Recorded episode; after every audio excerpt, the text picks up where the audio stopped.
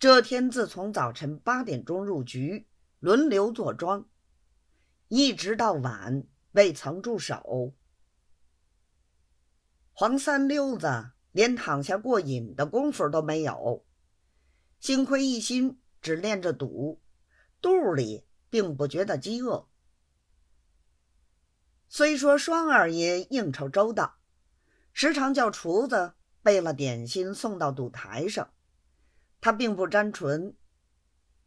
有时想吃烟，全是管家打好了装在橡皮枪上。这橡皮枪有好几尺长，塞如根软皮条。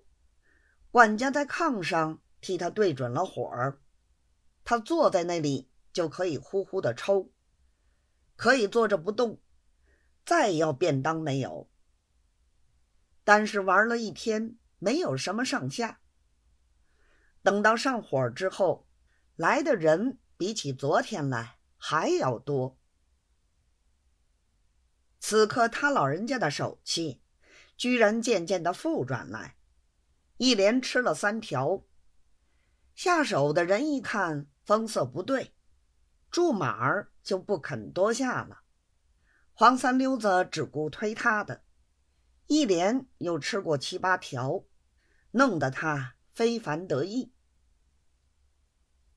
正在高兴头上，不提防自己公馆里的一个家人。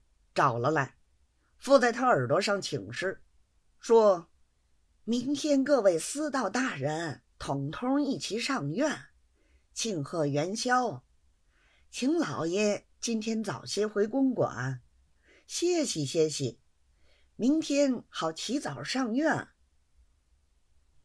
黄三溜子道：“忙什么？我今天要在这里玩一夜，把该应穿的衣服。”拿了来，等到天明时候，叫教班到这里来伺候。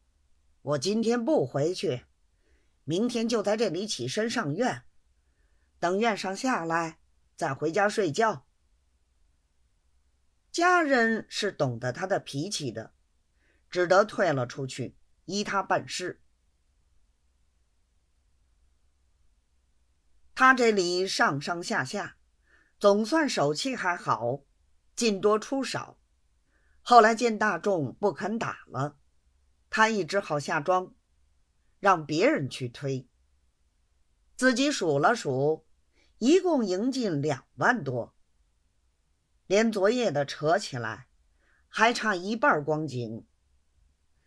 自己懊悔昨天不该应摇摊，又连连说道：“如果再推下去。”这头两万银子算不得什么，多进三五万一论不定。此时是别人做庄，他做下手，弄了半天，做上手的输了几条就干了。他虽然赢钱，总嫌打得气闷，众人只得重新让他上去坐庄，几个轮流。到他已有四更天了，谁知道了他手庄风大好，押一千吃一千，押五百吃半千。此时台面上现银子、洋钱都没有了，全是用筹码儿。他自己身边筹码堆了一大堆，约莫又有两三万光景。